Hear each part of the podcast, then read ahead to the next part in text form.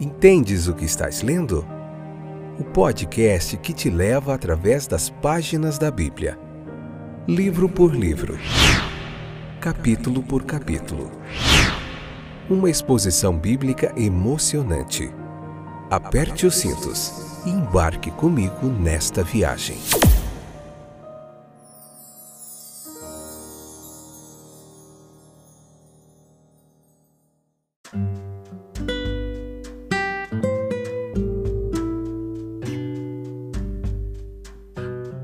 Olá, companheiros de viagem. Chegamos na última estação, a conclusão do livro de Gênesis. Em breve nós começaremos o livro de João e eu espero contar com a sua companhia também, beleza?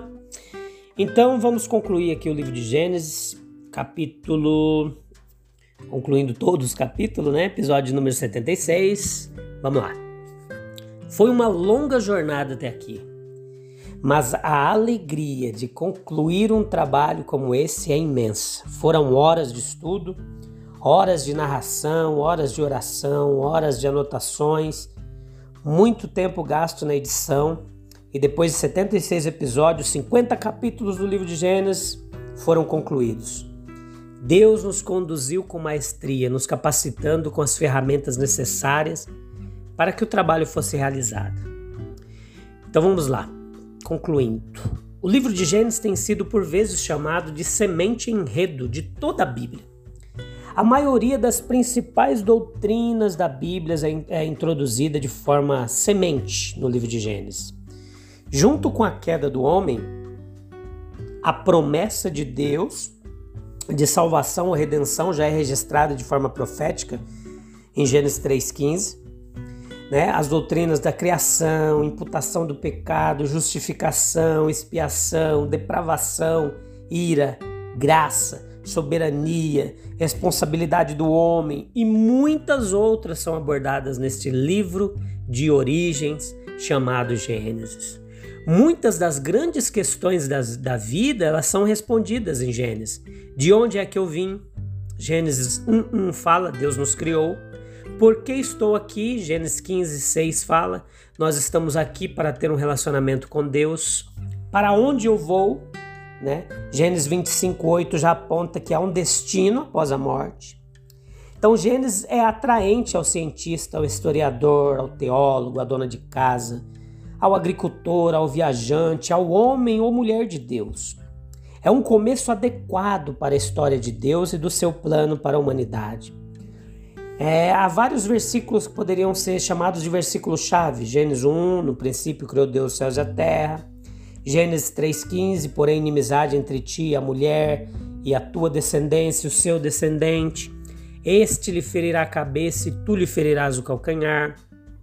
Gênesis 12, 2 e 3: De ti farei uma grande nação, te abençoarei, te engrandecerei o nome, sê tu uma bênção. Abençoarei os que te abençoarem e amaldiçoarei os que te amaldiçoarem. Em ti serão benditas todas as famílias da terra. Gênesis 50, 20. Vós, na verdade, intentastes o mal contra mim, José falando, né? Porém, Deus o tornou em bem, para fazer como vedes agora, que se conserve muita gente em vida. O livro de Gênesis pode ser dividido em duas seções: história primitiva história patriarcal. História primitiva registra criação, queda, a queda do homem, o dilúvio, a dispersão das nações. Aí depois a história patriarcal que registra as vidas de quatro grandes homens: Abraão, Isaac, Jacó, José. É... Deus criou o universo, um universo que era bom e livre do pecado. Deus criou o homem para ter um relacionamento pessoal com ele. Adão e Eva pecaram e assim trouxeram o mal e a morte ao mundo. O mal aumentou muito ali, de forma que, que depois Deus enviou o dilúvio, salvou a família de Noé. Após o dilúvio, a humanidade começou nova, novamente a se multiplicar, se espalhar sobre a terra, por todo o mundo. Aí vem Deus escolhendo uma família, né, para começar o seu plano. Deus escolheu Abraão, através de quem ele criaria um povo escolhido e depois, eventualmente, o Messias prometido, que nasce da descendência de Judá, filho de Jacó, que era neto de Abraão, filho de Isaac. Então a linhagem escolhida foi passada para o filho de Abraão, Isaac. Então o filho de Isaac, Jacó. Deus mudou o nome de Jacó para Israel. Os seus doze filhos tornaram-se os antepassados das doze tribos de Israel. Em sua soberania, Deus fez com que o filho de Jacó, José, fosse enviado para o Egito, como resultado das ações desprezíveis dos seus irmãos. Este ato projetado para o mal pela perversidade dos irmãos foi por Deus destinado para o bem e, eventualmente, também resultou em Jacó e sua família sendo salva por José. Né? Muitos temas do Novo Testamento têm suas raízes em Gênesis. Jesus Cristo é a semente da mulher, que irá destruir o poder de Satanás. Tal como acontece com José, o plano de Deus para o bem da humanidade através do sacrifício de seu filho foi concebido para o bem, né?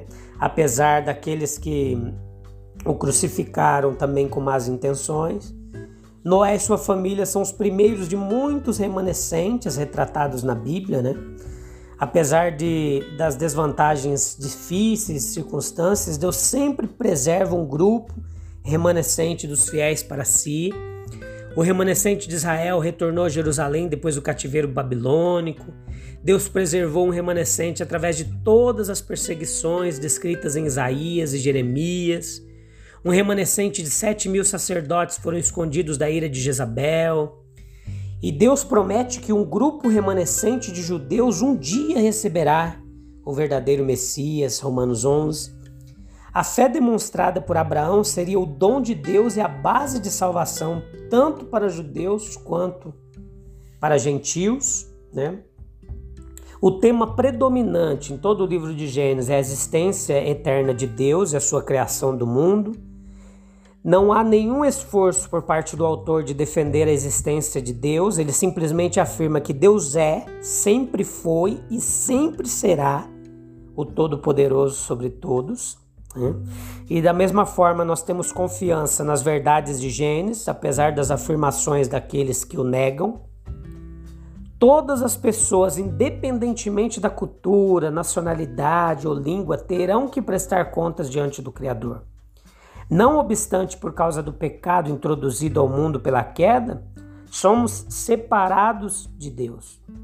No entanto, através de uma pequena nação, Israel, o plano redentor de Deus para a humanidade foi revelado e acessível, foi acessível a todos.